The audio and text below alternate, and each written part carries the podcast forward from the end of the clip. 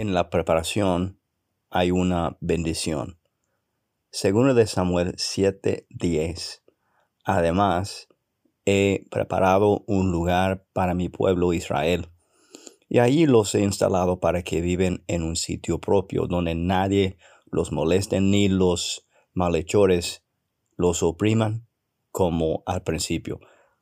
En la fundación del mundo, Dios preparó un lugar, el huerto de Edén, un lugar donde su creación puede disfrutar de su presencia, de su poder y de su provisión. Y en el Nuevo Testamento, Dios hizo igual en Cristo Jesús. Te preparó un lugar donde está su presencia, donde está su poder, donde está toda su provisión y protección en Cristo Jesús.